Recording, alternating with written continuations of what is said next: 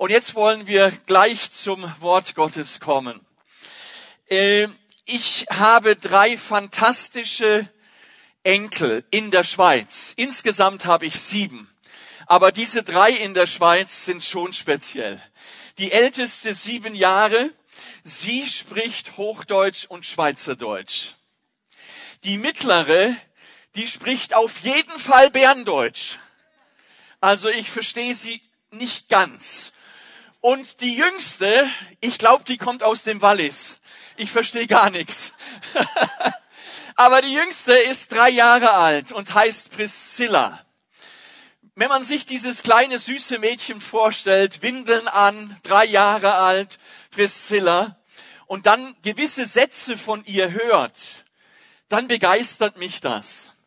Als sie so anfing, Dinge neu zu entdecken und zum ersten Mal auszuprobieren, da hat sie immer folgenden Satz gesagt. Sie hat etwas ausprobiert, ganz neu, und dann sagte sie, es ist schwer, aber ich schaff das. Was für ein Satz. Und diesen Satz möchte ich jetzt gleich in dein Herz pflanzen. Es ist schwer, aber ich schaff das. Nimm diesen Satz mal mit durch die ganze Predigt hindurch und dann wirst du entdecken, was dieser Satz für dich bedeuten könnte. Ja, manches im Leben ist schwer, aber ich schaff das. Wenn das unsere Grundeinstellung wird, du, dann kommt's gut. Meine Predigt heute Morgen ist sehr praktisch. Sie wird auch sehr herausfordernd sein und ich hoffe und glaube, dass sie auch sehr ermutigend sein wird. Die Überschrift ist umkämpfte Lebensfreude. Wie gehe ich mit Versagen um? Und ich möchte einfach mal eine ehrliche Frage stellen und ich bin gespannt, wie ihr antwortet. Wer von euch hat schon einmal im Leben versagt? Da meine ich jetzt nicht unbedingt die Noten in der Schule, sondern so allgemein. Versagen, wir kennen das. Schau mal, jeder Mensch hat Angst, stimmt's? Jeder hat Angst. Da hat doch tatsächlich einer ein Loch im Zahn und er geht nicht zum Zahnarzt, weil er Angst hat vorm Zahnarzt. Ich weiß nicht, ob das dir auch schon so gegangen ist. Ein anderer ist extrem übermütig. Er macht Bungee Jumping und lässt sich dort an einem Gummiseil die Brücke runterfallen. Also wirklich Nervenkitzel, Adrenalin. Aber wenn er vor 15 Leuten etwas sagen soll, wird er rot, hat ein Kloß im Hals und kriegt nichts raus. Angst. Wieder ein anderer, der geht im Beruf jedes Risiko ein. Ich weiß nicht, ob du diese Typen auch kennst. Er geht jedes Risiko ein. Aber wenn dann nach Mitternacht es an der Haustür rumort, schickt er seine Frau. Wir leben im Zeitalter der Angst und Corona hat es uns nicht leichter gemacht.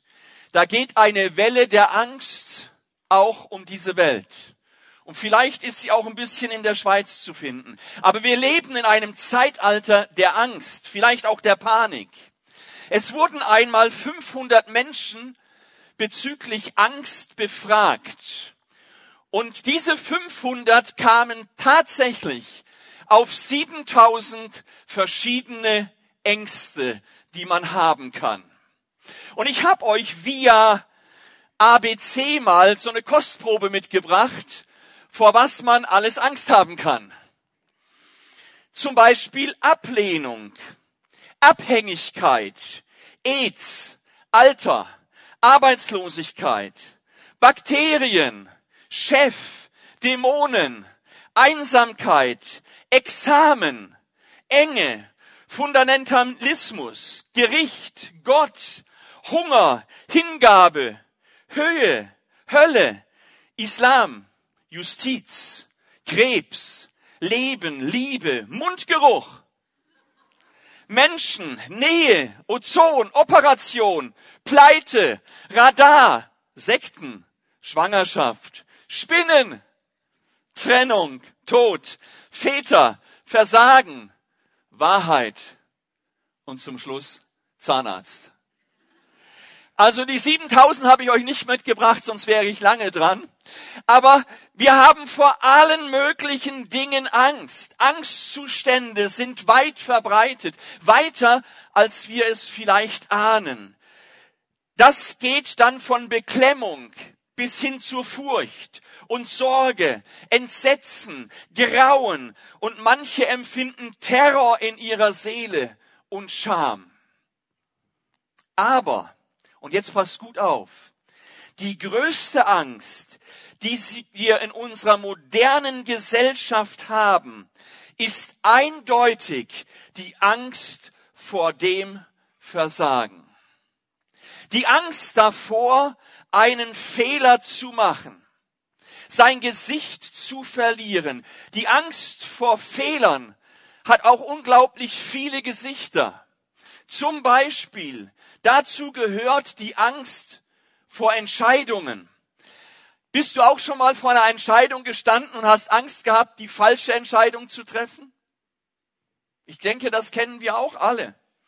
Schau, da sieht man das zum Beispiel in der Frage der Freundschaft. Da ist vielleicht eine junge Dame oder ein junger Mann, den du magst, und du überlegst dir, soll ich ihn fragen oder soll ich ihn nicht fragen? Tust dich mit der Entscheidung schwer und dann machst du es, wie man es früher gemacht hat. Du besorgst dir ein Gänseblümchen und dann nimmst du dieses Gänseblümchen und dann fängst du an. Sie liebt mich, sie liebt mich nicht. Sie liebt mich, sie liebt mich nicht. Sie liebt mich, sie liebt mich nicht. Und kurz vor Ende, bevor kein Blatt mehr da ist, hältst du kurz inne und überlegst. Und wenn das die falsche Blume ist?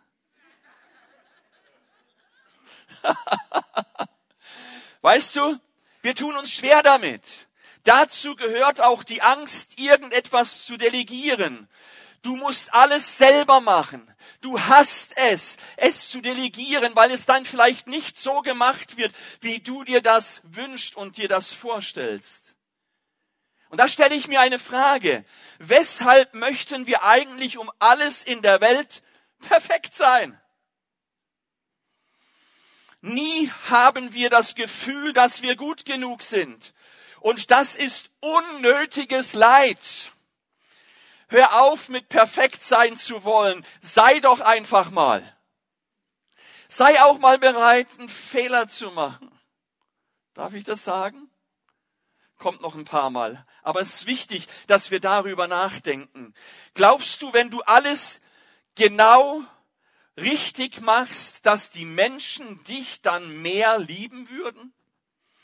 Leider, leider ist das nicht so. Also, meine Überschrift, umkämpfte Lebensfreude. Wie gehe ich mit Versagen um? Erstens, sei dir bewusst, sei dir bewusst, dass jeder Fehler macht. Dafür können wir Amen sagen, oder? Stimmt dass jeder Fehler macht. Die Tatsache, dass jeder Fehler macht, vergessen wir eigenartigerweise genau dann, wenn uns selbst ein Missgeschick passiert. Wir alle sind mindestens zeitweise auch Versager. Da gibt es eine nette Geschichte. Ein Buchhalter hat sich um eine ganz spezielle Stelle in einem großen Unternehmen beworben. Er hatte das Einstellungs- oder das, das Gespräch mit äh, der Personalleitung und so weiter.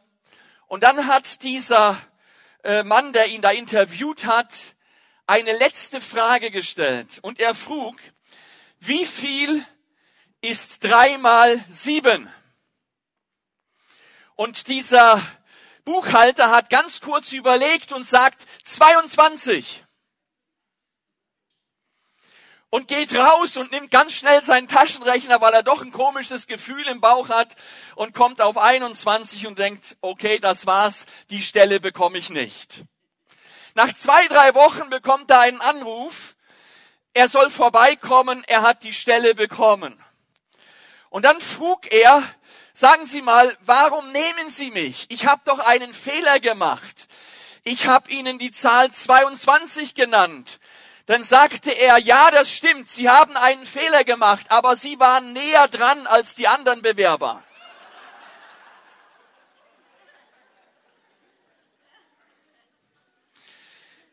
Es geht nicht darum, ob uns Pannen passieren. Es geht vielmehr darum, ob wir auch zu den Pannen stehen können, die in unserem Leben passieren.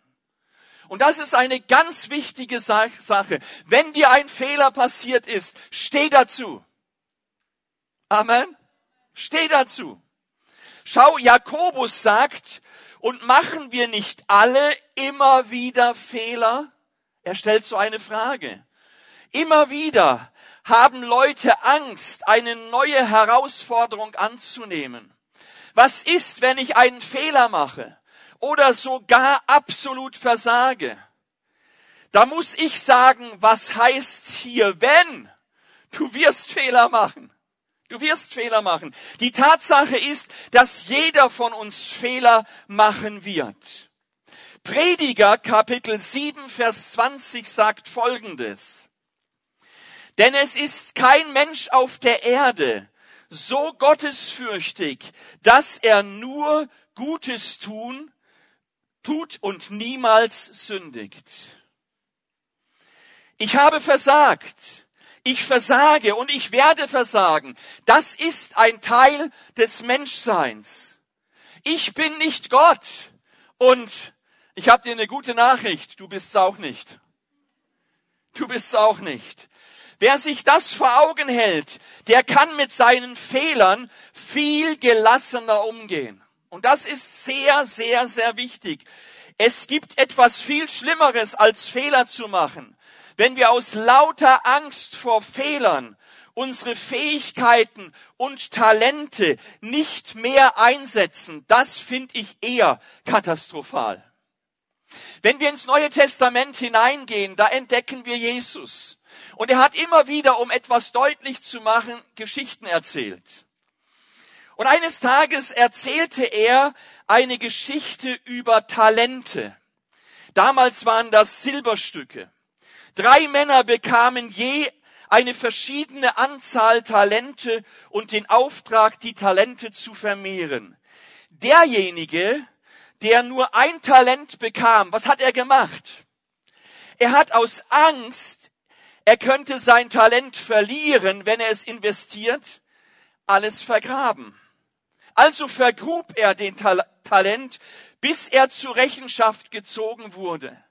Weil er kein Risiko eingegangen war, wurde ihm auch das noch genommen, was ihm gegeben war. Die Angst, Fehler zu begehen, ist viel schlimmer als die Fehler selbst. Wer nicht bereit ist, Fehler zu machen, wird im Leben überhaupt nichts erreichen. Und deswegen ermutige ich dir, dich, sei dir bewusst, dass jeder Fehler macht. Nicht nur du. Okay? Es ist schwer, aber ich schaff das. Zweitens, sei dir bewusst, kein Fehler ist das Ende des Lebens. Ich wiederhole diese Überschrift. Sei dir bewusst, kein Fehler ist das Ende deines Lebens. Sprüche 24, Vers 16. Denn der Aufrichtige mag zwar vom Unglück verfolgt werden, aber, aber er steht immer wieder auf. Halleluja. Komm, wir sagen das mal zusammen. Aber er steht immer wieder auf. Hinfallen, aufstehen, Krone richten, weitergehen. Den Spruch finde ich klasse. Und deswegen rufe ich dir das zu. 2. Korinther 4, Vers 8 bis 9. Denn obwohl uns die Schwierigkeiten von allen Seiten bedrängen, lassen wir uns nicht von ihnen überwältigen. Amen. Und wir sind oft ratlos, aber nicht verzweifelt. Wir werden zu Boden geschlagen, aber wir kommen dabei nicht um. Sind das nicht starke Worte? Wen ermutigt das heute Morgen? Also mich ermutigt das. Schau, wir haben das Gefühl, wenn wir sagen, stürzen wir ab und es ist aus und vorbei. Eine Niederlage ist selten tödlich. Die Angst vor dem Misserfolg ist viel schlimmer als der Misserfolg selbst. Weißt du, was der größte Fehler ist, den wir jemals begehen können? Der größte Fehler ist nicht, dass wir umfallen, sondern der größte Fehler ist, liegen zu bleiben. Und deswegen, wenn du gestolpert bist, wenn du umgefallen bist, ich ermutige dich, steh auf, steh auf, bleib nicht liegen. Es ist schwer, aber du schaffst das. Amen. Du schaffst das.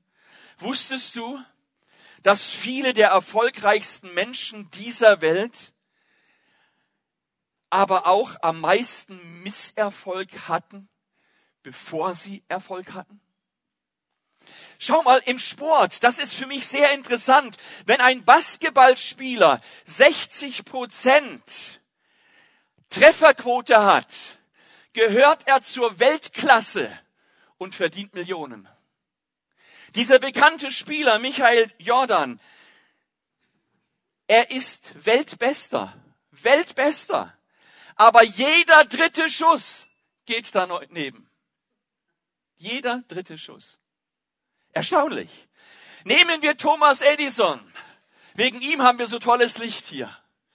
Aber dieser Mann hat ja auch probiert und probiert und probiert. Nachdem Thomas Edison circa 700 erfolglose Versuche unternommen hatte, das elektrische Licht zu erfinden, wurde er von einem Reporter der New York Times ganz frech gefragt, wie fühlt man sich, wenn man 700 Mal versagt hat? Und er antwortete ganz clever, ich habe nicht 700 Mal versagt. Ich habe 700 Mal bewiesen, dass es so nicht geht. Er hat noch tausende Male in Anführungszeichen versagt, bis er das elektrische Licht gefunden hatte. Ich sag dir, das ist für mich auch ganz praktisch herausfordernd. Für uns ist es heute, ist er heute kein Versagen, Versager, sondern er ist ein anerkannter Erfinder. Gott benutzt unsere Niederlagen oft als Instrument, um in uns Veränderung zu bewirken. Wir hatten das schon bemerkt. Oh, ich habe auch schon Niederlagen in meinem Leben gehabt. Und ich sage dir, er baut die Niederlage in dein Leben ein, damit du dich verändern kannst. Und dass du dich auch verändern wirst. Das wird geschehen. Und es kommt positiv. Es kommt gut. Denn ich sag dir eins, Gott macht's gut. Mit deinem Leben, mit deinem Handeln, mit deiner Persönlichkeit, mit deinen Umständen. Er macht es absolut gut. Unsere Verlegenheiten werden immer wieder zu Gottes Gelegenheiten.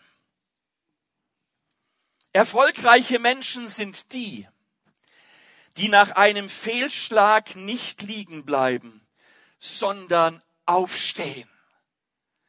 Natürlich schmerzt jeder Fehler, den wir begehen.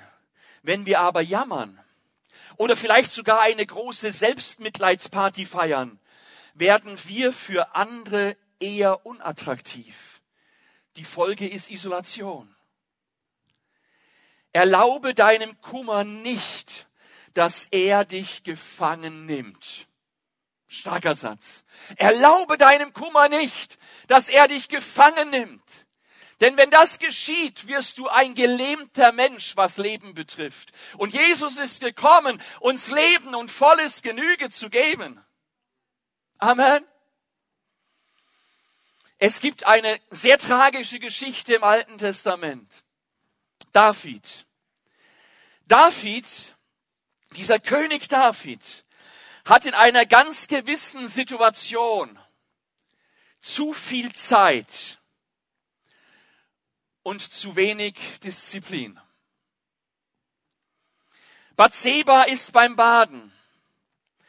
Eine außergewöhnlich schöne, aber verheiratete Frau. Ein leises Klopfen an ihre Tür verändert ihr Leben und das von David für den Rest seines Lebens. Sie wird schwanger und um diese peinliche Sache zu vertuschen, lässt David ihren Ehemann umbringen. Alles okay, denkt David. Aber seine Traumnacht wurde zum Albtraum. Das außereheliche Kind erkrankt und stirbt, obwohl der König intensiv betet und fastet. Und da habe ich mir die Frage gestellt, wie ging David mit seinem Fehltritt, mit seinem Versagen und mit den Folgen, wie ging er damit um? Hat er sich eingegraben? Was hat er gemacht? Und ich habe drei Dinge entdeckt. Als erstes, akzeptiere, was sich nicht ändern lässt. Weil, hast du gewusst, dass Dinge, die du in der Vergangenheit getan hast, dass du die oft nicht ändern kannst? Das, was geschehen ist, ist geschehen. Du kannst es nicht ändern, du kannst es loslassen, du kannst um Entschuldigung bitten, du kannst sagen, ich will einen neuen Weg gehen, aber ändern kannst du es nicht. Und deswegen ist es so wichtig, dass man akzeptiert, was sich nicht ändern lässt. 2. Samuel, Kapitel 12, Vers 22 und 23. Da sagte er, als das Kind noch lebte, da habe ich gefastet und geweint, weil ich mir sagte, wer weiß, vielleicht wird der Herr mir gnädig sein und das Kind bleibt am Leben. Jetzt aber, da es tot ist, wozu sollte ich denn fasten? Kann ich es etwa noch zurückbringen? Ich gehe einmal zu ihm, aber es wird nicht zu mir zurückkehren. Als David seinen Fehler vertuschen will, sorgt Gott durch Nathan dafür, dass er ihn nicht unter den Teppich kehren kann. David bekennt seine Schuld und er fleht Gott um Vergebung an. Und das ist das Wichtige, dass wir uns das auch merken. Wenn etwas passiert ist, was nicht in Ordnung ist in unserem Leben, habe ich dir einen Rat. Renne zu Gott. Bitte ihn um Vergebung. Starte neu durch, denn du hast mit einem Gott zu tun der zweiten Chance. Da können wir ruhig mal Amen sagen. Dieser gnädige Gott gegenüber unserem Menschsein ist gewaltig. Die Hauptfrage ist nun die, wie soll es weitergehen? Das hat sich David gestellt. Als das Kind tot ist, weiß David, dass er die Vergangenheit nicht ändern kann. Zur Überraschung seiner Diener macht David mit seinem Leben ganz normal weiter. Die waren völlig überrascht. David, was machst du da? Was geschehen ist, ist passiert. Was sich nicht ändern lässt, muss angenommen werden. Gott ist immer noch Gott. Gott vergibt David so vollständig, dass Davids zweiter Sohn von Bathseba Salomo wird der zukünftige König. Der, der auch im Thron, äh, nicht nur Thronfolger war, sondern Vorfahre von Jesus. Ist Gott nicht gnädig? Ist Gott nicht gewaltig? Ah, oh, das berührt mich zutiefst. Was hat David noch gemacht? Als zweites, er intensivierte seine Anbetung. Oft ist bei uns umgekehrt, wenn wir einen Fehler gemacht haben, dann gehen wir in die Trauerecke und von der Trauerecke zur Schmollecke. Und dann graben wir uns vielleicht ein und wir brauchen unbedingt Mitleid.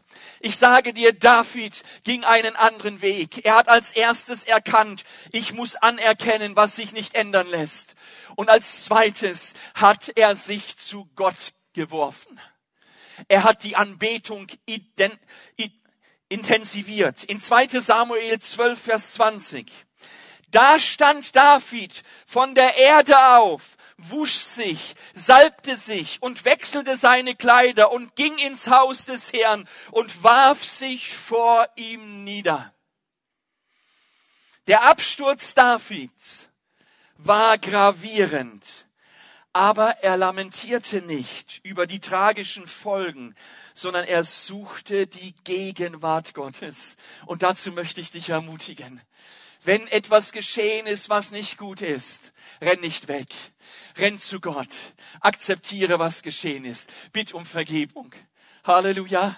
Und dann bet ihn an. Such seine Gegenwart. Such seine Gegenwart. Und ich sage dir, in seiner Gegenwart wird auch dein wundes Herz heil.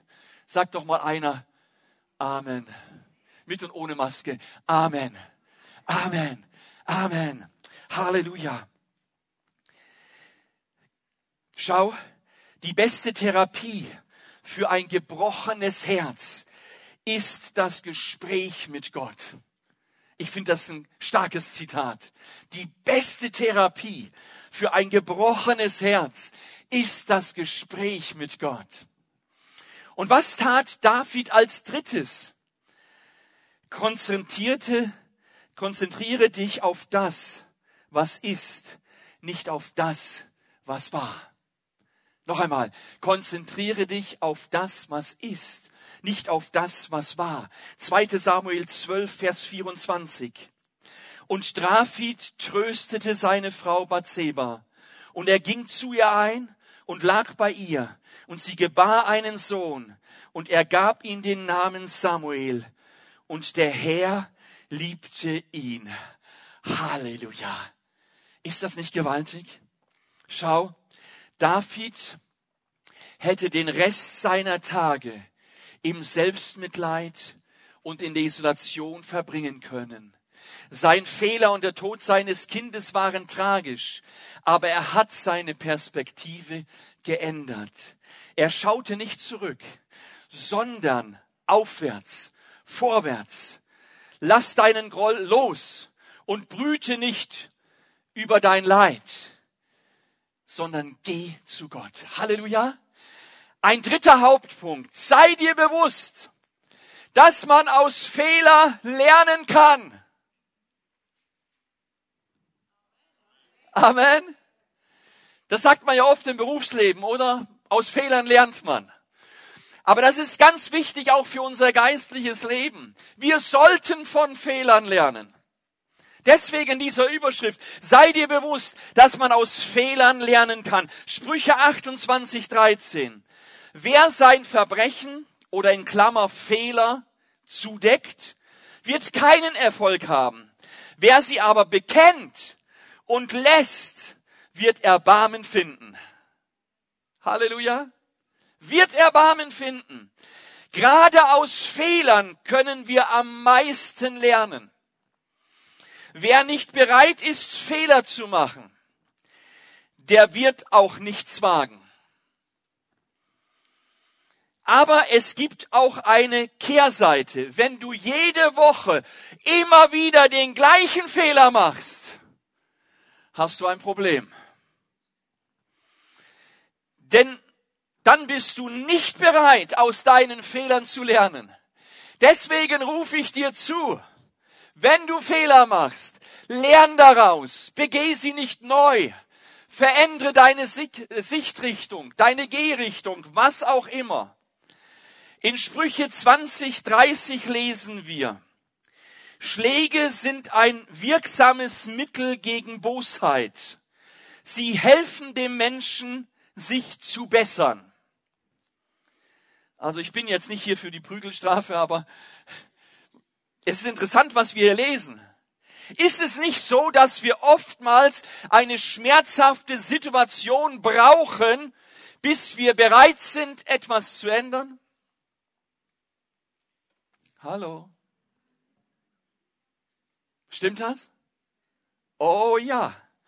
Oft kehren wir nicht um, wenn wir das Licht sehen, sondern wir kehren erst um, wenn wir die Hitze spüren.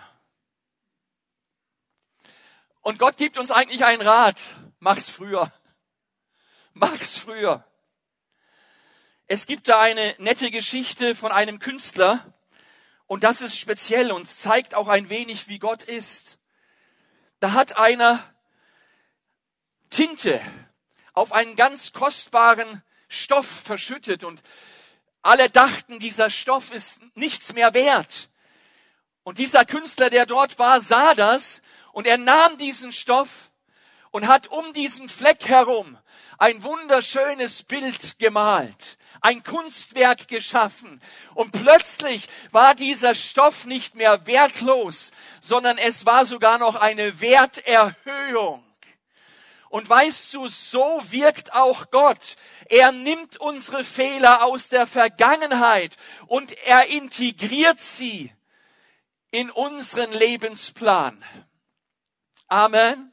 In unseren Lebensplan. Jemand sagte mal, ein zerschlagenes Ei lässt sich nicht flicken, aber man kann ein Omelett draus backen. Okay? Das ist die Perspektive Gottes. Und das ermutigt mich heute Morgen. Halleluja. Das ermutigt mich. Du, das ist Gott. Das ist Gott. Ein vierter und letzter Gedanke. Sei dir bewusst, dass Jesus dir deine Fehler vergibt. Oh, jetzt müsste ein Raunen durch den Saal gehen. Sei dir bewusst, dass Gott dir deine Fehler vergibt. Er ist voller Gnade. Seine Gnade ist geradezu skandalös. Aber sie ist da. Sie ist da. Psalm 103, Vers 14. Denn Gott weiß, wie vergänglich wir sind. Und er vergisst nicht, dass wir nur Staub sind. Das gefällt mir so sehr. Das gefällt mir so sehr. Der Vers macht klar, Gott ist nicht überrascht, wenn wir versagen. Er hat's gewusst. Er ist nicht überrascht, wenn wir versagen. Manche Menschen meinen, ein Christ darf nie einen Fehler machen. Das ist nicht wahr. Das ist nicht wahr. Christen sind Menschen, die sich Mühe geben, Jesus ähnlicher zu werden und sich von Gott grundlegend verändern zu lassen. Sie wissen, was Vergebung bedeutet. Ein alter Mann stand an der Straßenecke mit einer billigen Flasche Wein in der Hand. Ab und zu nahm er einen kräftigen Schluck. Dann seufzte er wieder. Könnte ich nur noch einmal von vorne anfangen? Millionen von Menschen geht es so. Oder ein Mädchen schaut nach einer wilden Party in den Spiegel und fragt sich, weshalb konnte ich nur so blöd sein und auf diesen Typ reinfallen? Wie oft würden wir uns am liebsten selbst ohrfeigen und tragische Fehler ungeschehen machen? Was ist in deinem Leben, was du rückgängig machen möchtest? Vielleicht bist du auch heute Morgen in diesem wunderschönen Saal und da gibt's Dinge in deinem Leben, die würdest du am liebsten rückgängig machen, wenn es irgendwie gehen würde. Aber du spürst und du weißt, es geht nicht. Wir können unsere Fehler nicht mehr rückgängig machen. Aber wenn wir offen zugeben, dass wir versagt haben und Gott um Vergebung bitten, ist es wie wenn er eine neue, unbeschriebene Seite unseres Lebens aufschlägt. Halleluja. Halleluja. Ist das nicht gewaltig?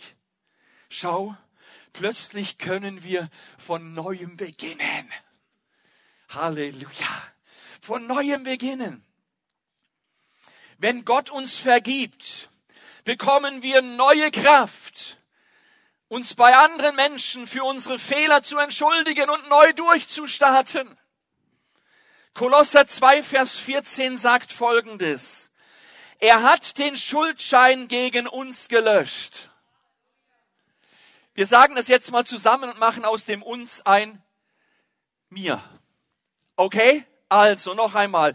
Er hat den Schuldschein gegen mich gelöscht. Halleluja. Noch einmal, er hat den Schuldschein gegen mich gelöscht den in Satzung bestehenden, der gegen uns war und ihn auch aus unserer Mitte fortgeschafft, indem er ihn ans Kreuz nagelte. Halleluja. Er hat deinen Schuldschein gelöscht. Er hat ihn ans Kreuz genagelt. Und dein und mein Jesus, dein und mein Retter hat bezahlt für diesen Schuldschein. Er hat sein Blut vergossen. Er hat seinen Leib brechen lassen, auf dass wir frei sind. Absolut frei sind.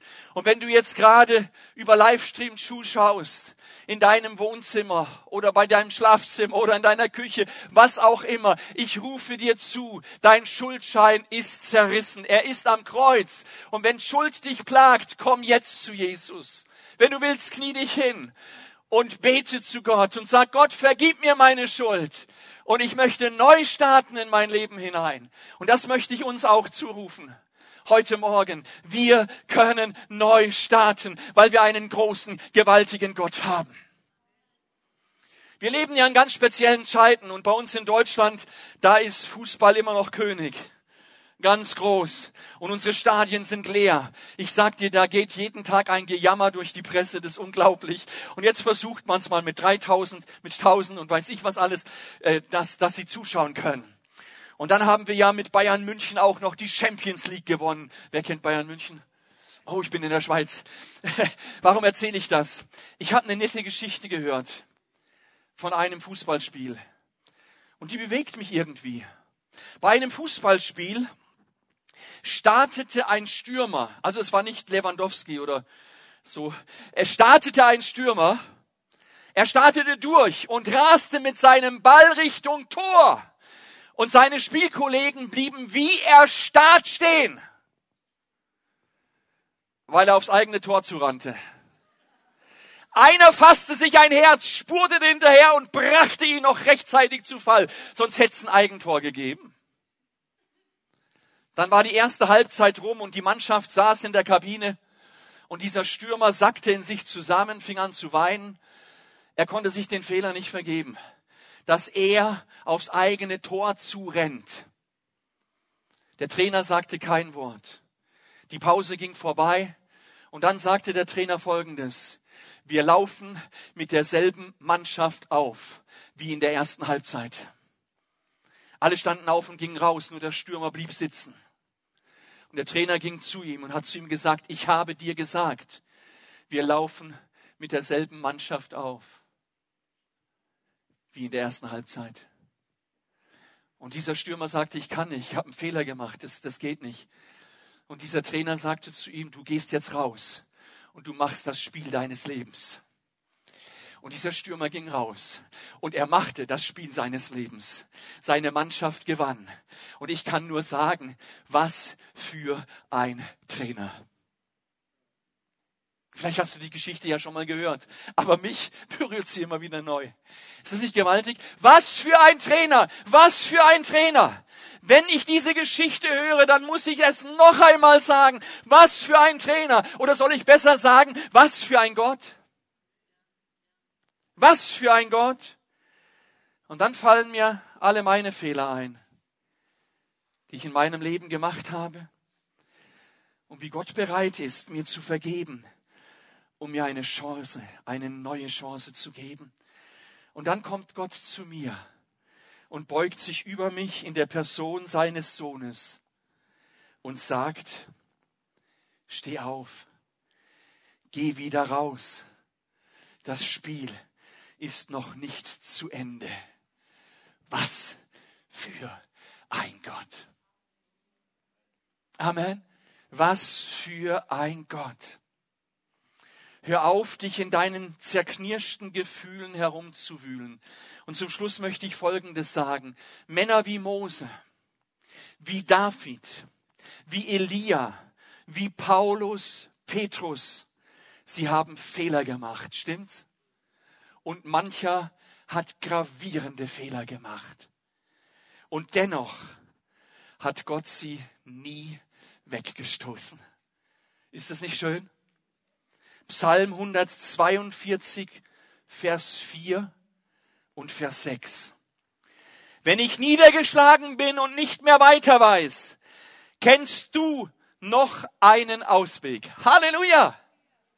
Ich sag's noch einmal. Wenn ich niedergeschlagen bin und nicht mehr weiter weiß, kennst du noch einen Ausweg. Und Vers 6. Deshalb schrei ich zu dir, Gott. Du allein bist meine Zuflucht. Du sorgst dafür, dass ich am Leben bleibe. Du sorgst dafür, dass ich am Leben bleibe. Haben wir einen guten Gott? Haben wir einen guten Gott? Umkämpfte Lebensfreude. Wie gehe ich mit Versagen um? Wenn du in der Weise mit deinem Versagen umgehst, wie du es heute Morgen ganz praktisch gehört hast, dann will ich dir zurufen, wirst du Lebensfreude erfahren. Halleluja! In deinem Montag bis hin zum Samstag. Der Sonntag ein Krönchen im Gottesdienst und dann wieder von Montag bis Samstag. Lebensfreude soll dein Leben durchdringen. Es ist schwer, aber ich schaffe das. Priscilla. Haben wir einen guten Gott? Halleluja. Gott ist so gut. Gott ist so gut. Gott ist so gut. Schade, dass ich fertig bin.